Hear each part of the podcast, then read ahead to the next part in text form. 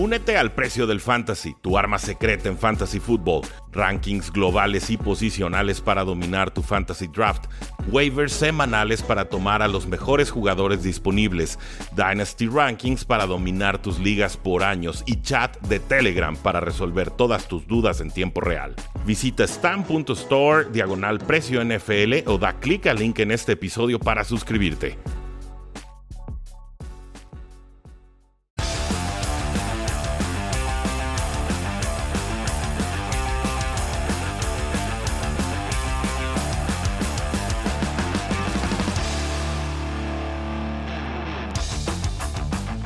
Saludos a todos y bienvenidos a un programa más de Cuarto y Gol, donde la NFL no termina y nosotros tampoco. Yo soy Rudy Jacinto, me encuentran en Twitter como arroba NFL y acaba, eh, bueno, estamos cerca de que termine la semana 17 de la National Football League. Tuvimos partidos emocionantes, tuvimos sorpresas, tuvimos a un jugador muy polémico que se retiró a mitad del duelo, mitad risa, mitad tristeza con esa situación en los Bucaneros de Tampa Bay. Hablaremos de Antonio Brown, por supuesto. Hay equipos que quedaron eliminados y varios más que acaban de quedar ya clasificados a la postemporada. Estamos transmitiendo en YouTube, en Facebook y también en Twitter Live en esta toma. De este lado estamos con el público en TikTok Live. Estamos estrenando TikTok Live. Gracias a todos. Aquí estamos viendo sus comentarios. Vayan conectándose, vayan dándole share, vayan dándole amor. La única forma en la que sabemos que les gusta lo que hacemos es si le dan like, si comentan y si comparten. Ese es el trato. Si ustedes le dan like, comentan y comparten, le seguimos con toda esta programación. Alejandro Castañeda nos dice, hola Rudy, buenas noches, saludos desde Tijuana, Go Chargers, Go, felicidades, una importantísima victoria la que tuvieron sobre los Broncos de Denver, venganza por la que les hicieron en esta temporada, tenía Chargers para ganar ese partido y lo hicieron con muchísima, muchísima seguridad. Pero tenemos que empezar hablando con un partido de alguien de la misma división, pero que no tuvo un resultado tan positivo. Y es que los Cincinnati Bengals fueron, se plantaron y le ganaron a los Kansas City Chiefs 34 a 31 para trastocar por completo las expectativas que teníamos en la AFC. Y los Chiefs se fueron arriba de forma importante. Los Chiefs iban 14-0 en, en el, partido. El tema es que aparece un bombazo con Jamar Chase, uno de tres touchdowns que tenía en el partido una serie de récords que rompieron Joe Burrow y Jamar Chase en este duelo. Y llegan y se imponen y consiguen. Y hay toda una serie de circunstancias en esa última serie ofensiva de los Cincinnati Bengals que permiten al equipo de Cincinnati ir quemando tiempo en el reloj. Y lo clave, no prestarle la pelota a Patrick Mahomes. Sabemos que jugadores del calibre de Mahomes de Brady, de Aaron Rodgers, de pronto Josh Allen. Son jugadores a los que no les quieres dar la pelota, no les quieres dejar un minuto en el reloj porque te lo van a hacer. Van a hacer que te arrepientas de todas las decisiones que tomaste en el campo, dejando muchos segundos en el reloj. Cincinnati la juega perfecto. Arriesga en cuartas oportunidades. Por ahí hubo un castigo de los Chiefs en esa última serie ofensiva. Le compra nuevos downs al equipo de Cincinnati. Y ojo, este partido pudo haber sido una paliza. Chiefs estuvo muy cerca de que este partido terminara como una paliza, pero Joe Burrow no lo permitió, Jamar Chase tampoco. Tenemos 525 yardas de Joe Burrow. Este, bueno, eso fue la semana pasada, en esta ocasión fueron 446 y solamente 4 touchdowns contra una defensiva de los Chiefs que venía crecida, pero que en ningún momento encontró antídoto para detener las jugadas grandes con Jamar Chase. Eran bombazos a las bandas, eran pases al centro y Jamar Chase encontraba la forma de recortar. Una cosa verdaderamente escandalosa que mete de lleno a Jamar Chase como el gran favorito al novato del año. Tiene que serlo, tiene que serlo. El rival sería Mac Jones y como coreback sí ha sido el mejor de la camada. Pero lo que está haciendo Jamar Chase, Dios mío, eh, no tiene nombre. O sea, le cambió la cara por completo. En serio. En el offseason, en el draft, decía, ¿por qué no tomaron al tackle ofensivo? Bueno, ya nos quedó muy claro por qué no tomaron al tackle ofensivo. Y es porque Jamar Chase tuvo 11 recepciones, 266 yardas para un récord de franquicia y 3 touchdowns. 266 yardas que superan la marca de más yardas para un novato en un partido. Esa marca era de 1979 con el receptor de Buffalo Jerry Butler. Eran 255. Entonces, partido histórico, partido con sabor a postemporada, partido que saca a los Kansas City Chiefs de ese primer sembrado, los manda segundos, Titans con su victoria sobre los Dolphins, de la cual hablaremos más adelante, termina sacando ese primer sembrado y insisto, nos movieron todos los planes. Los Chiefs ya estaban haciendo planes de vacaciones para esa primera semana de Wildcard y toma la Cincinnati va y se planta. Mis respetos. Yo no creí que Cincinnati estuviera listo para estos trotes todavía pero lo estuvieron. Y estuvieron abajo por dos anotaciones, mentalmente resilientes, mentalmente fuertes.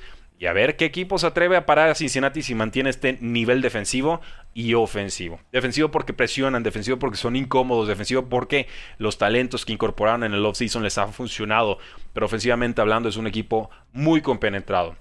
Ojo, no es un equipo perfecto. Cincinnati tiene problemas en su línea ofensiva. Joe Burrow salió cojeando en un momento del partido y sabemos que el año pasado Joe Burrow también se lastimó la rodilla. Entonces, estas trayectorias largas que les gustan con Jamar Chase y con T. Higgins y de pronto con Tyler Boyd, esas toman tiempo y eso significa que Joe Burrow tiene que aguantar más en el bolsillo.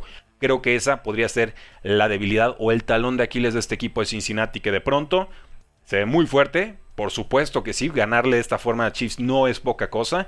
Y con total justicia y felicidades a los aficionados de Cincinnati, se ponen como líderes definitivos de la AFC North. Vamos con comentarios del público. Nos dice Eloisa Jacinto. Buenas noches, Rudy. ¿Qué semana? Sí, qué semana. Yo tengo el corazón a todo lo que da porque también ya soy campeón de Fantasy Football. Espero que todos ustedes también hayan ganado sus ligas. Yo estoy contento. Estoy aquí con la sonrisota, como no. Eh, saludos desde Puebla. Ganaron los Rams, dice Duff Roosevelt. Híjoles. Una vez más sufrieron con Matthew Stafford. ¿eh? Ahorita llegamos a ese partido. Bienvenido. Karen Mendoza dice Go Pats estos Patriotas ensañan con los malos, ¿verdad? No le bajan de 50 puntos contra los rivales eh, débiles. Le pegan a Jacksonville en esta ocasión. Ernesto Royalero nos dice saludos desde la zona maya de Quintana Roo. Excelente noche. Salud. Bienvenido. ¿Qué tal? ¿Cómo quedó Minnesota versus Packers? Bueno, ese partido fue en Sunday Night Football. Quedó 37 a 10 a favor de los Packers. Eh, no, no hay mucho que reportar, pero igual lo comentamos al final del programa. Partidazo de Chiefs contra Bengals, así es Alejandro Castañeda. Eh, gran jornada, nos dice Beto Mungía. Me quedo con el estate quieto que le pusieron a Dallas y yo ya también los estaba inflando. No, Arizona despertó después de una racha de tres juegos perdidos y qué pedazo de golpe le pusieron también a los delfines. Nos dice, ganaron mis quesos, dice Romario Eli. Bien, bien, bien, felicidades. ¿Quién crees que gane la NFC West, Rams o Cardinals? Yo estoy con Rams. Yo estoy con Rams en estos momentos, pero eh, veremos. Eh, ¿Cómo ven a los 49ers? Pues bien, Trey Lance tardó, tardó en carburar, pero respondió. Eso es importante, tuvo una muy buena segunda mitad. Jorge Tobar nos dice, gané mi liga fantasy, fue una paliza. Felicidades Jorge, merecidísimo a disfrutar. Se vale destapar la champán el día de hoy. Beto Mujía nos dice, me encanta que Bengalíes se esté enamorando ofensivamente. Hacía falta que alguien además de Chiefs lo hiciera. Eh, Antonio Castellano nos dice, Mahomes anda en modo soberbio, ahí está el resultado. No sé si está en modo soberbio, más bien creo que le sigue faltando un receptor número 3 al equipo. Y, bueno, simplemente en defensiva no pudieron detener a Jamar Chase. A veces pasa. Hay jugadores que trascienden los esquemas y Jamar Chase en su primer año se está convirtiendo en ese jugador. Andrés García, este será el año de Packers. Bien puede serlo. Y si tiene el primer sembrado y hay puro equipo que de, clima tropical que visita en diciembre o en enero, mejor dicho, uh, va, a estar, va a estar difícil ganar la Packers en Lambeau Field. ¿Cómo no? ¿Qué pasó con Antonio Brown? Renunció a medio partido. No sabemos realmente por qué. Pero, pero bueno. Felicidades, Beto, por ganar tu liga. Aquí tenemos a Eduardo Trinidad Who en TikTok. Nos dice, oye, bro, una consulta. ¿Qué pasa con Lamar Jackson? Sigue lastimado el tobillo, no pudo entrenar bien esta semana. El de Vikingos no estuvo en este partido, así es. No estuvo porque eh, pues no se vacunó. Y si te da COVID sin estar vacunado, son 10 días de ausencia. O bueno, ahora son 5 por lo menos. Kirk Cousins le falló a su equipo en el momento más delicado de la temporada. Sigamos con el análisis de los partidos, damas y caballeros, porque, ah, híjoles, cómo hubo resultados en esta semana. Vamos con un partido que no fue tan trascendente. Búfalo 29, Atlanta 15. No fue trascendente en el trámite del juego como tal. Atlanta se fue arriba al medio tiempo. Iban, creo que acabaron 15 a 14 con un safety, con muy mal partido de Josh Allen por aire. Este podría haber sido el peor partido de Josh Allen de la temporada. Lanza tres intercepciones, pero ahora sí aparece el juego terrestre con Devin Singletary, más de 100 yardas y creo que dos touchdowns. Y además la defensiva de los Buffalo Bills borró por completo a los Falcons en la segunda mitad. Hablamos de 96 yardas que les permitieron en ofensiva en la segunda mitad. Y bueno, hubo una jugada tristísima de Matt Ryan. Creyó que había anotado touchdown. Celebró además, hizo taunting. Revisan, no fue touchdown. Le marcan el castigo de 15 yardas. Y obviamente Falcons no consiguió anotar en esa serie ofensiva. Entonces, eh, un partido muy complicado para Matt Ryan, que además fue capturado en 5 ocasiones. Estos Falcons no juegan a nada, no se engañen con su récord. Este equipo ha sido malo de inicio a fin, no tiene forma de responder. Y es increíble, creo que es por lesión, pero es increíble que el equipo que logró desatar a Cordero Patterson como corredor y receptor, ahorita lo tenga limitado como corredor. Yo creo, quiero creer y darle el beneficio de la duda a los Falcons de que es porque es más difícil cortar hacia los lados con esa lesión y por eso lo usan más como corredor norte-sur que como receptor que te obliga a hacer muchos cortes agresivos. Quiero creer que es eso, pero la verdad, tratándose de los Falcons, yo ya no sé qué creer. Bien, por los Buffalo Bills limitan a los Falcons en terceras oportunidades, solamente permiten uno de siete en este juego, o sea, Falcons no anotó, no convenció y además no movió las cadenas. Así es muy difícil ganar en la NFL. Chicago 29, Giants 3. Giants es el peor equipo de la NFL. O sea, díganme lo que quieran de los Falcons. Giants tuvo. ¿Cuántas yardas les gusta que tuvo Giants por aire? ¿15? ¿5? ¿0 yardas? Uh Menos 10 yardas por aire de los gigantes de Nueva York de Mike Lennon. Esto es inverosímil. O sea, interceptados en sus primeras 6 jugadas en dos ocasiones. Horrible, horrible, horrible. Menos 10 yardas aéreas. O sea, menos 10. Menos 10. ¿Cómo? ¿Cómo le haces? Azotas el balón al suelo todas tus jugadas y te va mejor que un menos 10. ¿Cómo lo hicieron? Puro pase pantalla con jugador atrapado detrás de la línea de golpeo. No, entiendo. O sea, este es, es un récord de NFL, la menor cantidad de yardas aéreas en un partido. Felicidades, Giants. Entraron en los anales de la historia por todas las razones equivocadas. Y Chicago no fue brillante. Chicago jugó con Andy Dalton. Chicago, pues obviamente presionó. Pero eh, la ofensiva no tuvo más de 250 yardas, consiguió muy buena producción de David Montgomery. Obviamente, pues le estuvieron pegando todo el tiempo al Korak de los Giants. Eh, increíble, este partido se ha recordado por la paupérrima actuación ofensiva de los Giants que se han venido rompiendo cada vez peor a lo largo de esta eh, campaña. Vamos con algunos comentarios de TikTok. Ah, están muy participativos por acá. Qué gusto, qué gusto, qué gusto. Echen corazones, echen amores. ¿A dónde irán los corebacks de, de Seahawks y de Texans? Eh, pues Gerard Taylor, no sé si se queda en el equipo o no. él está de suplente ahorita. Davis Mills, obviamente, como novato, se va a tener que quedar. Y está jugando adecuado, está jugando bien. Eh, Deshaun Watson tendrá que resolver un, o por lo menos tener un poquito más de claridad en su situación legal. Pero eh, si va a cambiar de equipo, sí o sí. Se habló en su momento de Panthers, se habló de Dolphins, se habla, yo hablaría de Broncos. Eh, hay, varios equipos muy, muy intrigantes. Washington incluso podría ser atractivo. Eh, y de Seahawks. Browns, que no sé, digo, no, no, tiene el glamour que busca quizás. Se habla mucho de gigantes, pero eh, los Browns pueden ser un muy buen equipo. Creo que les falta mariscal de campo y quizás uno o dos receptores. Y, vámonos, es un equipo muy, muy peligroso. Veremos. ¿Cómo ves a mis Pats? Los veo muy bien. Ahorita platicamos de ese partido. Ganan la división. No creo que les vaya a alcanzar contra los Bills. Bills creo que va contra los Jets en semana 18. Patriotas irá contra los Delfines de Miami. Entonces, Patriots necesita que tropiece Bills. En estos momentos no lo veo contra los Jets que jugaron bien esta semana. ¿Por qué no le dan permiso a Mac Jones de lanzar tanto por aire? Nos pregunta, eh, nos pregunta Eduardo Trinidad. Eh, le han estado dando más. El tema es que no hay muchos receptores con los Patriots en Inglaterra. No hay. Nelson Aguilar, Kendrick Bourne, Jacoby Myers pues, serían quizás el receptor número 3 en casi cualquier otro equipo. Y aquí pues los hacemos pelotita y ¡ah, sorpresa! Grupo de receptores ni en Kill Harry estuvo activo en este partido, imagínate, la ex primera ronda del equipo. Entonces, y no fue por lesión ni nada, simplemente por decisión de el coach. Armando Robledo nos dice, Robert Quinn para defensivo del año. Bueno, no sé cuántas capturas tuvo en este juego, pero sé que antes de entrar a este partido tenía 17. Bien, sería candidato serio a, a Defensive Player of the Year, pero tristemente en este tipo de premios siempre entra el récord del equipo y Chicago no figura como no figura y no es una plataforma mediática, no es un equipo eh, tan popular como un Dallas, un Packers u otro equipo, no veo cómo Robert Quinn te lo alcance a llevar. ¿Qué trascendencia tiene el Chargers vs Raiders de la última semana? Pues el todo por el todo. Tengo que ver cómo quedaron acomodados todos los equipos, pero según yo el que gana pasa. Veremos. Veremos, veremos. Eh, sigamos con los partidos. Patriotas 50, Jacksonville 10. Lo intentó Trevor Lawrence, hizo todo lo que pudo. La Treadwell es una de las historias más bonitas de esta temporada. Un jugador tomado en primera ronda por los vikingos de Minnesota, que no generaba mucha separación, un receptor más de posesión, eh, cortado por el equipo finalmente. Estuvo un rato con los Falcons, no prosperó. Ahora con los Jaguars y con todas las lesiones que tienen, se ha convertido en el receptor número uno del equipo. Y lo ha hecho bien está atrapando bien, está consiguiendo eh, recepciones muy complicadas y lo hizo contra esta secundaria de Patriotas también, pero no alcanza. Fue el primer juego sin James Robinson como corredor. Dario Gumbowale, para los que confiamos en él en Fantasy Football en esta semana de campeonato, nos consiguió un touchdown tardío y fue bastante. Pero eh, Trevor Lawrence fue interceptado una y otra y otra vez. Tres intercepciones.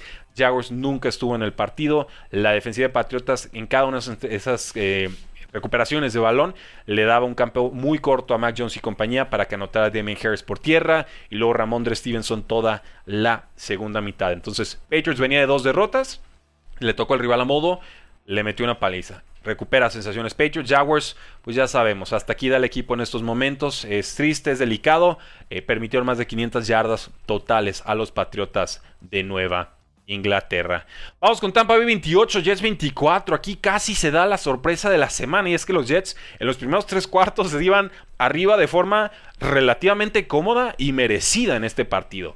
24 a 10 iban, pero en sus últimas cuatro posesiones, tres y fuera dos veces, un fumble y luego los detienen en una jugada de cuarta y dos en la yarda 7 de Tampa Bay con 2.30 por jugar en el partido. O sea, ya nos apagó la ofensiva. Nos alcanzó tres cuartos, pero cuatro, cuatro, no. Fue un buen partido ofensivo. Un buen partido ofensivo. Defensivamente también me parece que los Jets mostraron bastante en este juego. Pero Tom Brady, pues es mucha pieza, ¿no? 410 yardas, 93 de ellas en la última serie ofensiva. Quedan menos de dos minutos en el reloj. No habían tiempos fuera. Brady encuentra a Cyril Grayson. Un touchdown de 33 yardas. Quedaban 15 segundos en el reloj. Y bueno, Sobreviven los bucaneros, imagínense. Sobreviven los bucaneros a los Jets de Nueva York. Pero este partido será recordado porque Antonio Brown, por ahí en el tercer cuarto, se quita la playera, se quita la sombrera, se quita, no todo, pero todo del tronco superior. Lanza playera a las gradas, se despide de todos con su señal de paz, peace and love, peace and love. Y se va trotando a vestidores. Y por supuesto, los memes no se hicieron esperar. Mitad risa, mitad tristeza. Antonio Brown literalmente renunció a su carrera en NFL a mitad de un partido de un equipo que estaba en semana 17, todavía tratando de ganar el lugar de primer sembrado de la conferencia. Lo hizo con un equipo seriamente contendiente al Super Bowl, un equipo en el que él fue importante para ganar el Super Bowl la temporada pasada, en un equipo que perdió a Chris Godwin, que tiene tocado a Mike Evans. Antonio Brown sí era necesario en este equipo. Pero nadie está por encima del equipo y eso lo dejó muy claro Bruce Arians. Sale inmediatamente en rueda de prensa y dice, la carrera de Antonio Brown en los Tampa Bay Buccaneers ha terminado. Sale Tom Brady y dice, obviamente Antonio Brown tiene temas personales que tiene que resolver, es un amigo, eso trasciende al, al juego, pero necesita ayuda. Por si nos quedaba alguna duda, Antonio Brown necesita ayuda. Sí, es una víctima en muchos sentidos, pero también ha habido muchas víctimas a lo largo de su vida. Mujeres, varias de ellas también. Y pregúntele al chef también que no le quería pagar sus 10 mil dólares y ya ven cómo le fue con el tema de la vacunación. Veremos, yo creo que hasta aquí llegó la carrera de Antonio Brown. Ya quemó puente con los Steelers, quemó puente con Raiders, quemó puente con los Patriotas, quemó puente con los Tampa Bay Buccaneers. Estamos hablando de franquicias históricas y los actuales campeones. Yo creo que hasta aquí llegó la carrera de Antonio Brown, una carrera brillante y que si somos justos, tendría que alcanzarle para el Salón de la Fama. Yo no tengo ninguna duda. Se va a hablar mucho de cómo se fue, de que hiciera un problema de vestidor, un cáncer y demás. Estrictamente números y en resultados, Antonio Brown, First Ballot Hall of Famer. Lo siento, es la realidad. Ya después podemos hablar de todo lo demás que ha significado Antonio Brown. Pero en el campo, Antonio Brown, Salón de la Fama a la primera, absolutamente indiscutible. Eh, en Kill Harry, promesa y se cayó. Bueno, esa promesa duró muy poco. La realidad duró bastante, bastante poco. Diego, lo siento, dice, perdí mi liga.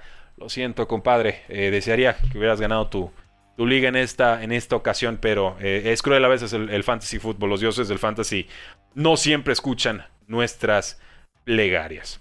Qué triste lo de Minnesota, nos dice Beto Mungía. Como equipo hoy salieron derrotados anímicamente.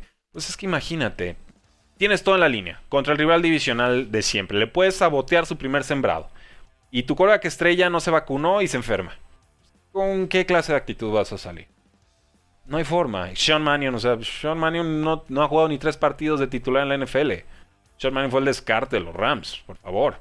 No ha jugado un partido importante en su vida menos este. Hizo lo que pudo, pues no, no están mucho eh, tiempo practicando con los jugadores titulares de Vikings o para pedirle que metiera 30 puntos contra Aaron Rodgers en, plan MVP. No hay forma. Por supuesto que salieron muy bajo los vikingos de Minnesota. Eh, vamos con los Rams 29, Baltimore, eh, perdón, Rams 20, Baltimore 19. Ah, sobrevivieron los Rams. Sobrevivieron los Rams, otro inicio lento del equipo, pero la defensiva fue clave. La defensiva de los Rams fue la que metió de lleno a los Rams en el partido. ¿Por qué? Porque no permitieron touchdowns. Cada que recuperaba el balón, Ravens los limitaban a tres puntos. Tres puntos, tres puntos, tres puntos. Tiempo suficiente para que Matthew Stafford volviera a encontrar a Cooper Cup, para que moviera las cadenas con Van Jefferson, para que al final del partido encontrara ese touchdown de la victoria con Odell Beckham Jr. Eh, aquí, pues obviamente Cooper Cup, si te enfrentaste al Fantasy Football esta temporada, básicamente. Perdiste. Si lo tuviste, probablemente ya estás celebrando tu campeonato de fantasy fútbol. Pero aquí lo clave para mí: Rams detiene a Ravens con Tyler Huntley, el quarterback número 2 del equipo, en zona roja. Una y otra y otra vez. Leonard Floyd y Aaron Donald detuvieron a Tyler Huntley en un tercer down. Obligan a que Justin Tucker se tenga que conformar con un gol de campo. Iba entonces arriba Ravens 19 a 14. Entra Matthew Stafford, recorre campo, encuentro del Beckham Jr. y ganan el partido. Pero ojo aquí también, Matthew Stafford, líder de la NFL en pick sixes, tuvo uno más. Intercepción regresada para touchdown. Sonny Mitchell jugó bien, tuvo su touchdown, tuvo sus bastantitas yarditas. Una de las adquisiciones más importantes por la vía del trade de esta temporada. Sonny Mitchell tuvo que pasar por muchas, ¿no? ser pues prácticamente relegado en el equipo de Patriots porque se le acababa el contrato, no por falta de talento. Trade barato con los Rams después de la lesión de Cam Makers y por supuesto para cubrirle las espaldas a Daryl Henderson. Se lastima Daryl Henderson, gran corredor, no nos aguanta 15-20 toques por partido una temporada, no puede, es un corredor de comité. Sonny Mitchell entra y mantiene viva las aspiraciones también de los Ángeles Rams. Entonces, un equipo peligroso, un equipo sobrecargado de talento superestrella que está sacando los resultados. Yo no me quiero topar a los Rams en esta postemporada. Rudy, ¿correrías a Brian Flores? ¿Hay que tenerle fe? Hay que tenerle fe. Yo no correría a Brian Flores. Eh, la OBJ con el touchdown de la victoria, dice Liu Varela, sí, el, el OBJ, ¿no? Saludos a, John Sutcliffe, ¿cómo no? Eh, ahorita vamos con el juego de Chargers contra Raiders. Fernando Mata, gracias por tu comentario. Eh, también vamos ahorita con la lesión de Michael Gallup. Se rompe el ligamento cruzado anterior, el receptor de los vaqueros de Dallas. Eh, Patriots del Super Bowl, dice Maxi Papi 8. No, no creo que vayan al Super Bowl. Los Ravens son malísimos. No son malísimos, están lesionadísimos y, cada semana pelean de forma muy digna, excepto contra Cincinnati. Creo, creo que ese es el, tema y por eso nos quedamos con esa idea de que Ravens es malísimo. No, están haciendo muchísimo, con muy poco talento y con muy poca salud. La verdad es que Ravens no estaba para estar todavía eh, pensando en lugares de postemporada en semana 17. Eso me parece un gran mérito Así una palomita tremenda en la carrera de John Harbaugh. Quizás la mejor labor de cocheo que ha hecho en su carrera junto con el año de novato de Lamar Jackson cuando transforman toda la ofensiva en, en un bye week prácticamente. Pasan de Joe Flacco a Lamar Jackson y de pronto ya era una ofensiva completamente distinta. Pero no sé si les alcance para mucho. Es, el, tema. La secundaria está devastada. Eh, el grupo de corredores es muy lento y es, es veterano. Lamar Jackson ni siquiera está. Terry Hundley te ayuda, pero vemos que no es Lamar Jackson como pasador. En fin, hay muchos problemas en el roster en estos momentos. Pregunta Fernando Fragoso: ¿Consideras que Colts dejó, quedó a deber hoy? Y la respuesta, creo que sí. Creo que sí. Raiders 23, Colts 20. Derek Carr y Daniel Carson estuvieron decisivos y definitivos en los momentos importantes del partido. Si Raiders quería postemporada, este juego lo tenía que ganar y lo ganó. Ahora van contra Chargers en semana 18 y eso va a estar sabroso. Así, besito de chef va a estar delicioso. Y aparte, Raiders está esperanzado. Esperan que llegue el Titan Darren Waller, que ha estado fuera como las últimas 6-7 semanas con una lesión de rodilla. Importantísimo poder juntar a Darren Waller. Con lo que está haciendo Hunter Renfro, que ya tiene más de mil yardas, increíble. Con Say Jones, que era un descarte que se ve lastimado y, y ahorita está siendo muy importante con Las Vegas. Y obviamente con Josh Jacobs, que nos puntualmente nos ayuda. Entonces, un equipo peligroso, un equipo que de pronto se inspira, un equipo que le puede pegar a cualquiera. No creo que le alcance para ganar 4 o 5 partidos consecutivos, llegar a Super Bowl y demás, pero es un equipo incómodo. Pregúntenle a los Colts. Colts viene de jugarle muy bien a los Bucaneros, Colts viene de pegarle durísimo a los Patriots de Nueva Inglaterra, Colts viene con paso definitivo. Aquí el tema es que les faltó algo, les faltó chispa, les faltó esa jugada que les dio el plus, ¿no? Esa jugada de profundidad, esa carrera de 80 yardas, ese touchdown temprano, ese pick six. Les faltó una jugada explosiva. Creo que eso fue lo que faltó en este juego.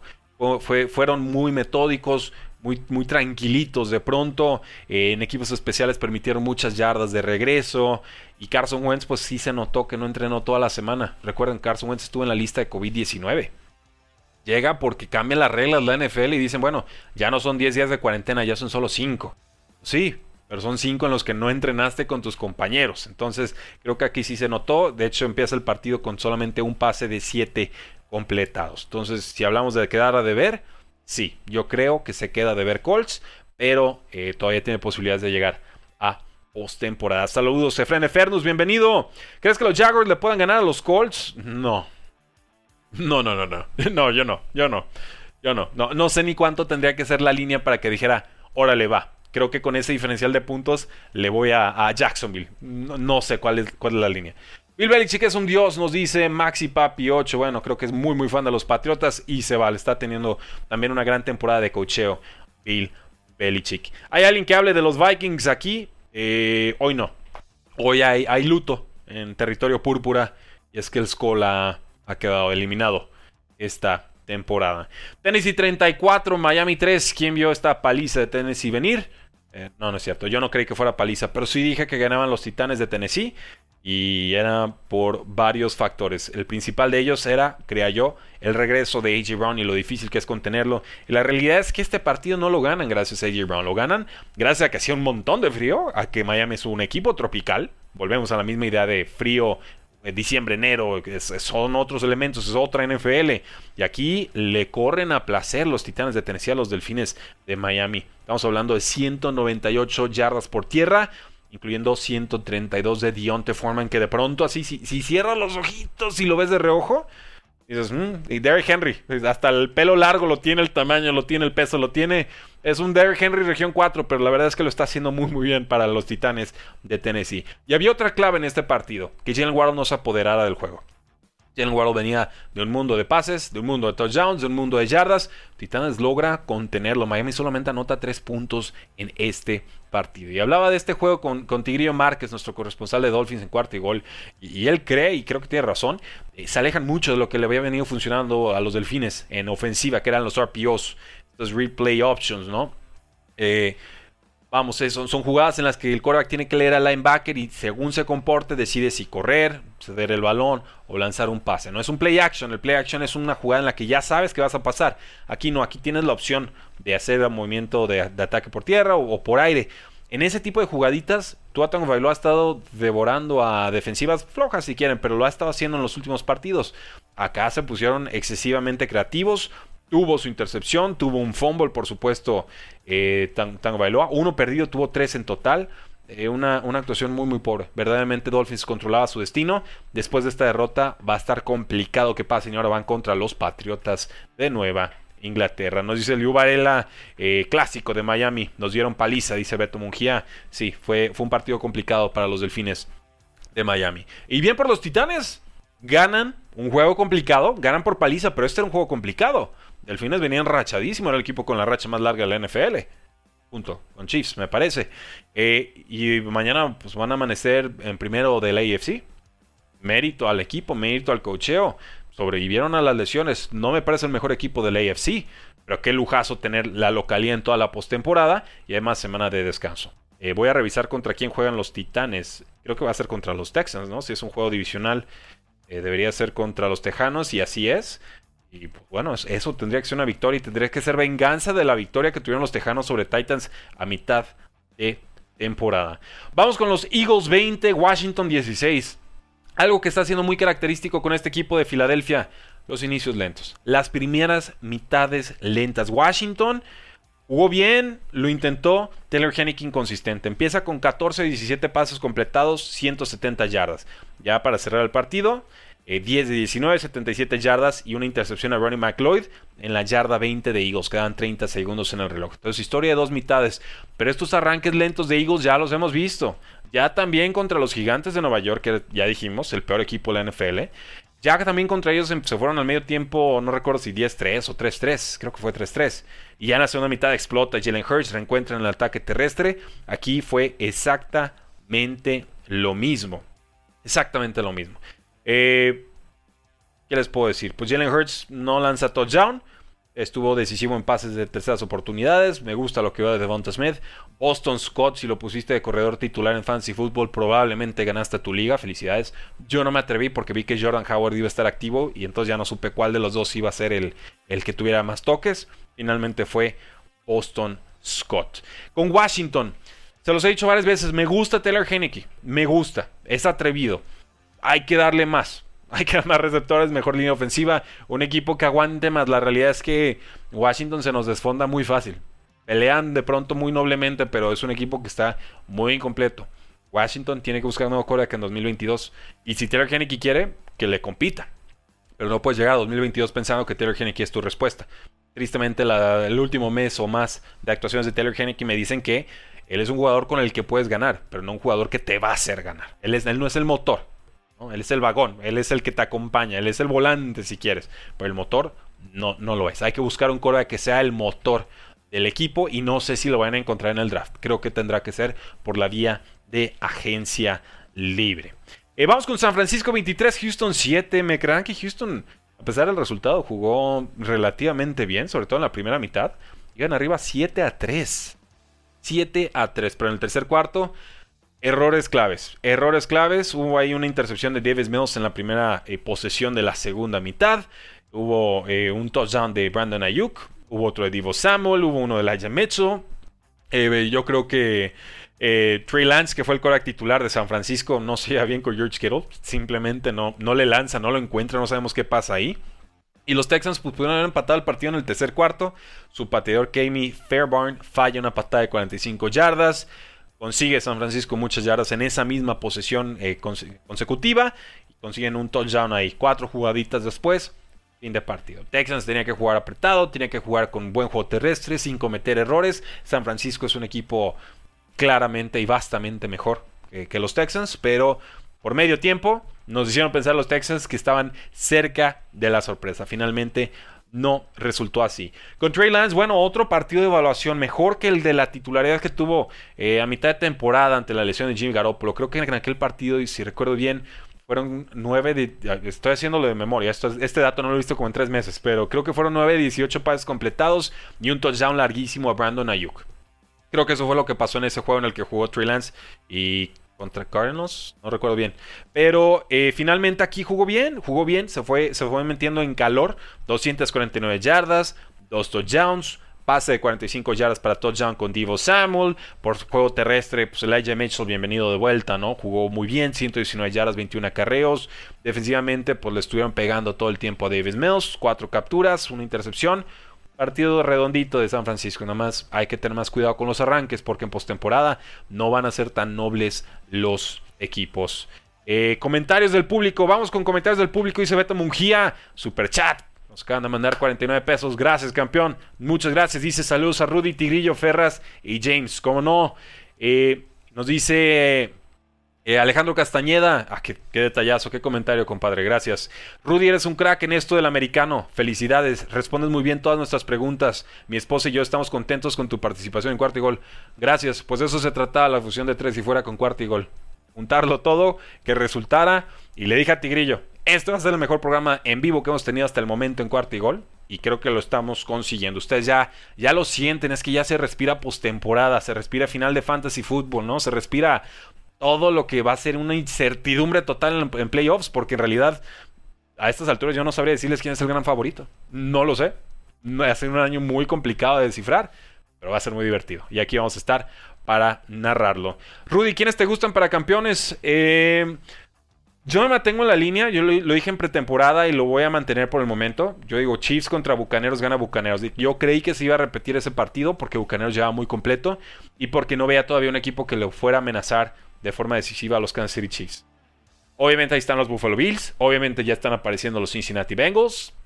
Eh, Ahí yo creo que cualquier equipo le puede pegar a cualquiera. Lo hablamos con Jesús Soler de un mal kicker esta semana. Ahí está el video en youtube.com diagonal cuartigol. Y, y nos decía, es que, Rudy, no encuentro realmente argumentos para decirte que el número 7 sembrado no le puede pegar al número 2.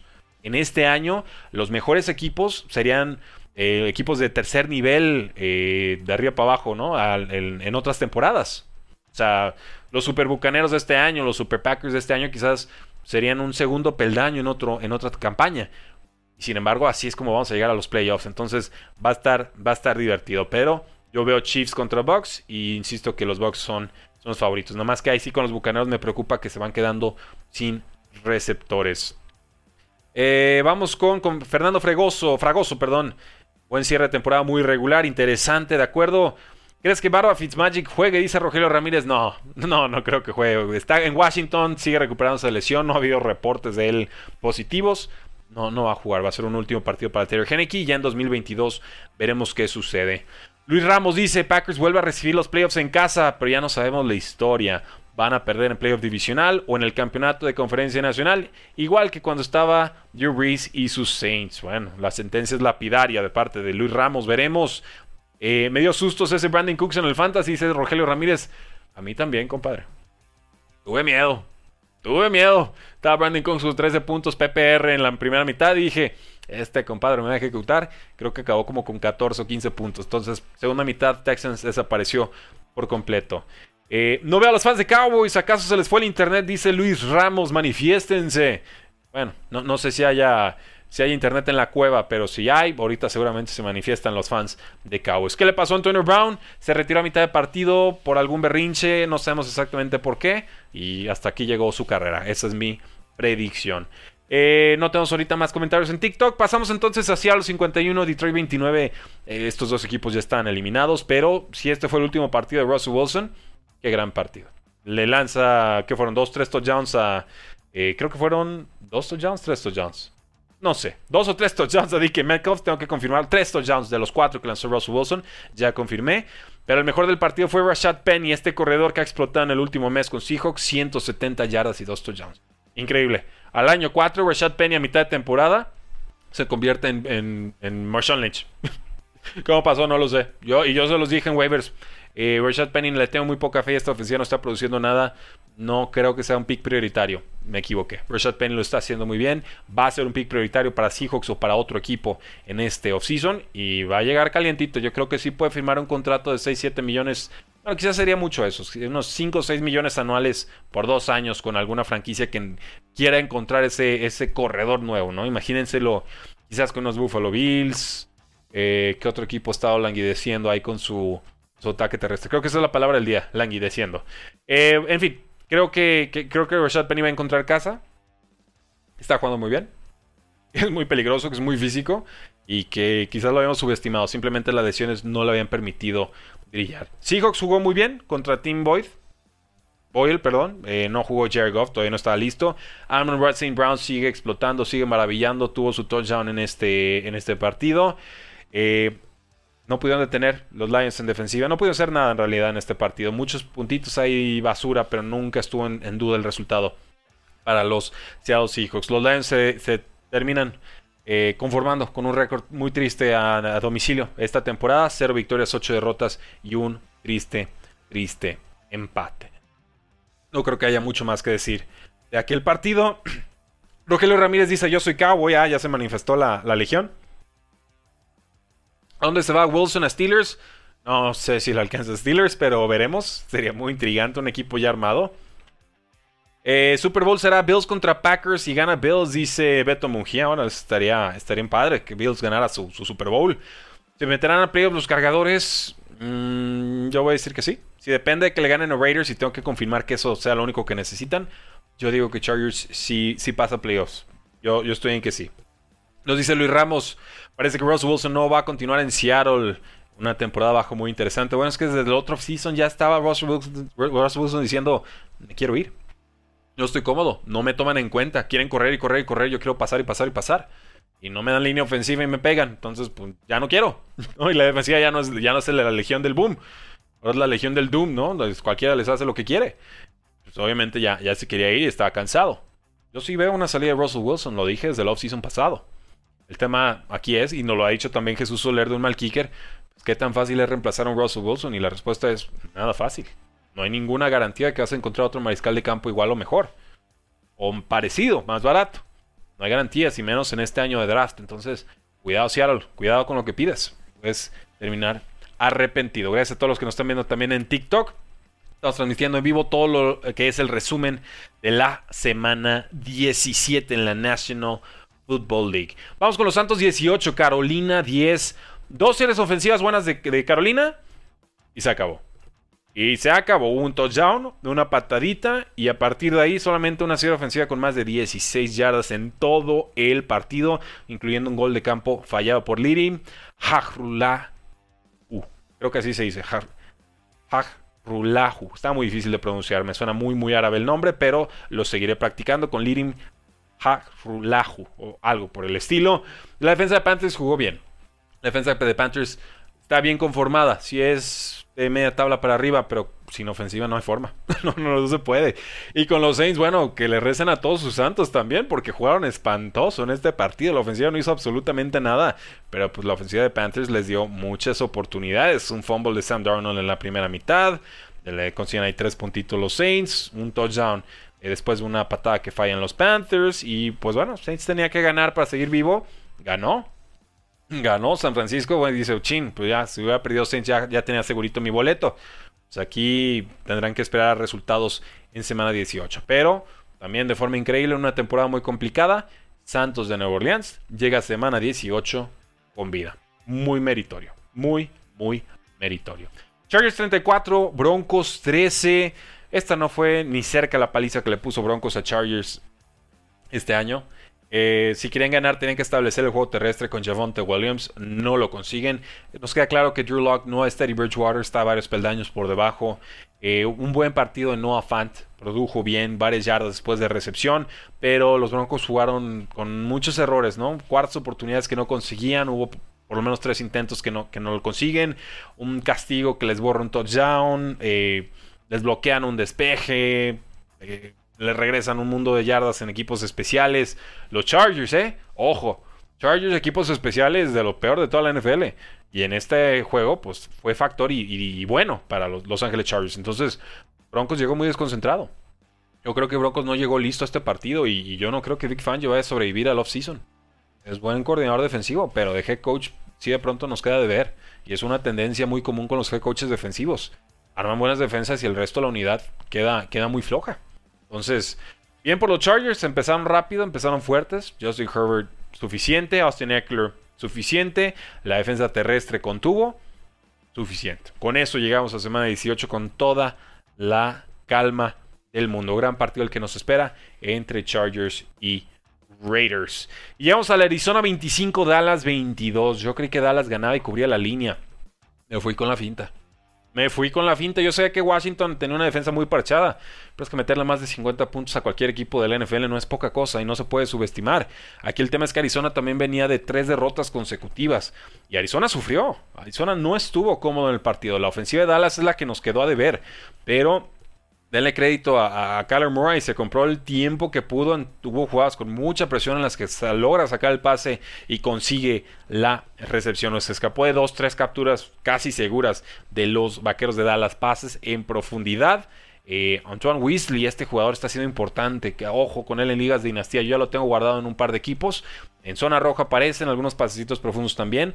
Le ha estado dando varios targets eh, Kyler Murray desde la lesión de, de Andre Hopkins. Entonces, la defensa de Arizona fue la que detuvo realmente a Dak Prescott. Se encienden ahí al final, en el cuarto cuarto, muy poco, muy tarde, aunque llega el touchdown de Mari Cooper, pero ya no, ya no había suficiente, suficiente ahí. 25 eh, puntos de la defensiva de Dallas permitidos a Keller Moore. Eso es eh, muy meritorio. Mika Parsons, Randy Gregory, presionando de Marcus Lawrence, pero eh, la ofensiva, ofensiva no acompañó y ya lo habíamos comentado. Michael Gallup fuera el resto de la temporada con ruptura de ligamento cruzado anterior. Ya al inicio de temporada Dallas había perdido a Michael Gallup y vimos a Cedric Wilson, es un buen jugador, pero de repente tiene eh, faltas de concentración. Suelta pases que debería atraparse sencillamente y por no estar concentrado o por la razón que ustedes gusten o manden, se le cae. Entonces, es un jugador explosivo, ha sido importante. Va a tener que ascender al rol de receptor número 3. A Mari Cooper claramente está limitado. O sea, si no es por el touchdown, su noche es un cero a la izquierda. Y Siri Lamb también va a tener que transformarse. Va a tener que realmente ser ese receptor número 1 si Dallas quiere ser factor en postemporada. Pregunta Rogelio Ramírez: Mika Parsons, defensivo del año. No, para mí no. Para mí, defensivo novato del año. Pero defensivo del año es mucha cosa. Ya ganará muchos Mika Parsons, pero no por ser de los Dallas Cowboys le voy a dar el premio. Lo siento.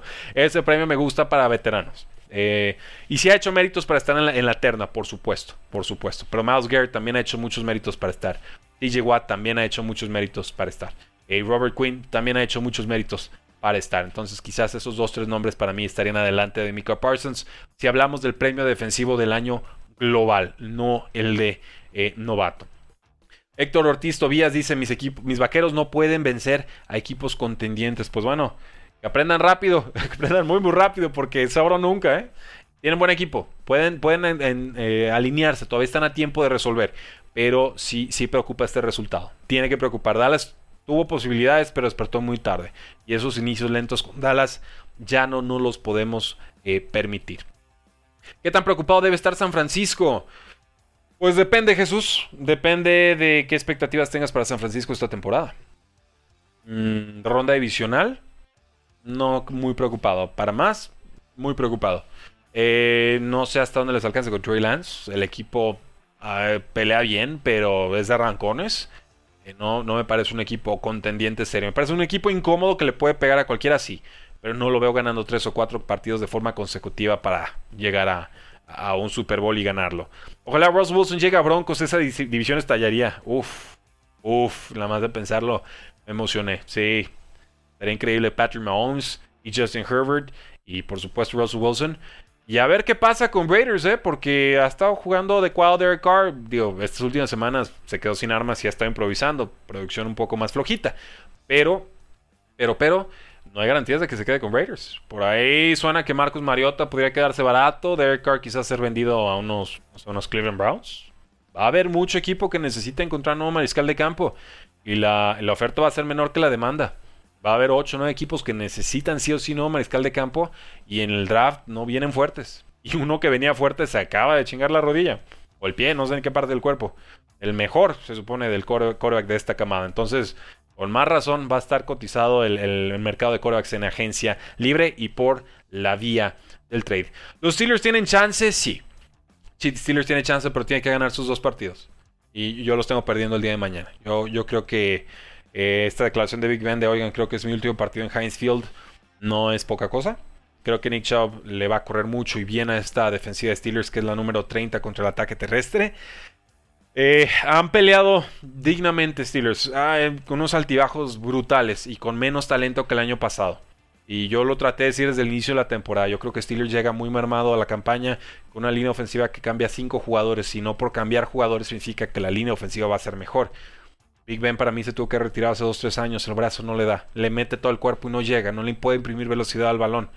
Y pues bueno. Es, es una temporada complicada para Steelers. Pero sí, efectivamente siguen con vida hay que ganarle a, los Cleveland Browns y entonces ya empezar a ver cómo, cómo se acomodan los escenarios de playoffs, qué victorias y qué derrotas necesitas de otros equipos en la NFL. Y en TikTok nos preguntan, ¿Pats le gana a Miami? Pregunta Maxi, yo creo que sí. Yo creo que sí, Bill Belichick, pues bueno, va a querer cobrarle ese tropiezo, ese fumble la final del partido que tuvieron contra Dolphins en semana 1. Pero cuidado porque Dolphins es especialista en pegarle a los Patriotas en la última jornada de temporada regular. Se lo han hecho desde tiempos inmemoriales, desde que el sol era sol y la luna luna, Dolphins le pega a los Patriots de Inglaterra en semana 17, en Miami o en Foxborough. Entonces, cuidado, no se confíen, pero sí veo más fuerte al equipo de Patriotas en estos momentos. Eh, ¿Sabes si Chargers juegan en su casa? Eh, ahorita te lo confirmo, ahorita te confirmo, es un, es un buen dato a, a considerar. Estoy revisando el partido y este se va a jugar en el Allegiant Stadium, ¿no? Chargers tendrá que ganar a domicilio. Rogelio Ramírez, ojalá se armen los podcasts de analistas a novatos eh, con, con, Oscar Huerta. Ah, le echamos un fonazo a Oscar Huerta a ver si se da la vuelta. Con todo gusto, a Oscar le, le fascina todo el tema del scouting colegial. Eh, si tiene tiempo, con todo gusto nos vamos por posición. ¿Cómo no? Y entonces llegamos a este partido que la verdad lo dejamos muy de propina, lo dejamos muy de final. Eh, Packers 37, Vikings 10, ¿no? Jugó Kirk Cousins, jugó Sean Mannion, el exjugador de los Rams, de San Luis Rams y luego Los Ángeles Rams. No hay nada, Justin Jefferson nada, Terry Conklin muy poquito, Dalvin Cook muy limitado, eh, Aaron Rodgers jugando muy cómodo, Aaron Jones jugando muy cómodo, eh, hasta Josiah de Guardia se dio el lujo de soltar un pase de touchdown regalado. en fin, increíble, pero no había realmente mucho que reportar en este partido. AJ Dillon va a caerle re bien a este equipo en diciembre. Y pues nada, Packers sigue en la cima. Entonces, ya modo de cierre, damas y caballeros, para TikTok, para YouTube, para Facebook y para Twitter. Conferencias. ¿Cómo están las conferencias en estos momentos? En primer lugar están los Titans con 11 y 5 en la AFC. En segundo, Chiefs con 11 y 5. Eh, Bengals con 10-6. Bills con 10-6. Patriots en quinto lugar con 10-6. Colts en sexto lugar con 9-7. Y Chargers en estos momentos es el séptimo sembrado del AFC con récord 9 y 7. Recuerden que los Titanes le ganaron a Chiefs esta temporada y por eso creo que tienen el criterio de desempate. ¿Quiénes siguen en la pelea? Raiders con récord 9-7, Steelers con récord 7-7-1 y Ravens con récord de 8 y 8. Oficialmente eliminados en la AFC, Dolphins, eh, entiendo que ya está eliminado con 8 y 8. Browns 7-8, Broncos 7-9, Texans 4-12. Jets 4-12 y Jaguars fuera con 2-14. Eh, vamos entonces con los duelos. Estos duelos en estos momentos serían Titanes descansa, Chargers contra Chiefs, Colts contra Bengals y Patriots contra Bills. Se los firmo, sería una jornada inmejorable. En la NFC tenemos en primer lugar a los Packers con 3 y 3, Rams en segundo con 12-4, Bucaneros en tercero también con 12-4, Cowboys en cuarto con 11-5, Cardinals con 11-5 en la quinta posición. San Francisco como el sexto sembrado 9-7. Y los Eagles también han, despertado en semanas recientes. Récord de 9 y 7. ¿Quién está ahí en la pelea en la terna? Los Santos de Nueva Orleans. Y párenle de contar. Con récord de 8 y 8. Es el único que nos puede bajar un San Francisco o las Águilas de la pelea de postemporada. ¿Quiénes están eliminados? Vikings con 7 y 9, Falcons con 7 y 9, Washington con 6 y 10, Bears con 6 y 10, Seahawks con 6 y 10, Panthers con 5 y 11, Giants con 4 y 12 y Lions con 2 12 y un empate. Así que en estos momentos el duelo sería Packers descansa, Eagles contra Rams, San Francisco contra Bucaneros y Cardinals contra los Cowboys. Habría revancha tempranito, tempranito en el playoff para los Vaqueros de Dallas. Nos dice Beto Mungía, pienso que a Green Bay nadie le gana, ni Tampa ahora que perdió a Antonio Brown y a Leonard Fournette. Fournette debe de estar listo para la postemporada, lo están descansando, veremos si alcanza a llegar. Así que, damas y caballeros, gracias por habernos acompañado el día de hoy. Rudy Jacinto me encuentran en Twitter como arroba NFL. Eh, estén atentos a todo lo que estamos subiendo en youtube.com diagonal cuarto y gol. Atentos también a todo lo que estamos subiendo en TikTok. Ahí nos mandan un comentario y si es buen comentario o buena pregunta, se los contestamos con video. Así en ese plan estamos ahorita, el día del sábado por la noche estuvimos contestando 12 preguntas del público, 12 con videos de 15 segundos a un minuto. Realmente la, la, gente lo disfrutó, fue una dinámica muy padre. Vamos a mantener ese ritmo, pero para que puedan entrarle hay que seguirnos en TikTok, suscribirse ahí, activar campanita de notificaciones y listo. Ya está Cuartigol en TikTok. Gracias, Fran nos dice excelente programa. Gracias a ustedes. Sigan disfrutando la semana 17. Nos vemos mañana con este Cleveland Browns contra Pittsburgh Steelers. Creo que ganan los Cleveland Browns, pero ya estará Heriberto Franco para platicar sobre todo lo que sucedió en el Monday Night Football. La NFL no termina y nosotros tampoco. Cuarto y gol.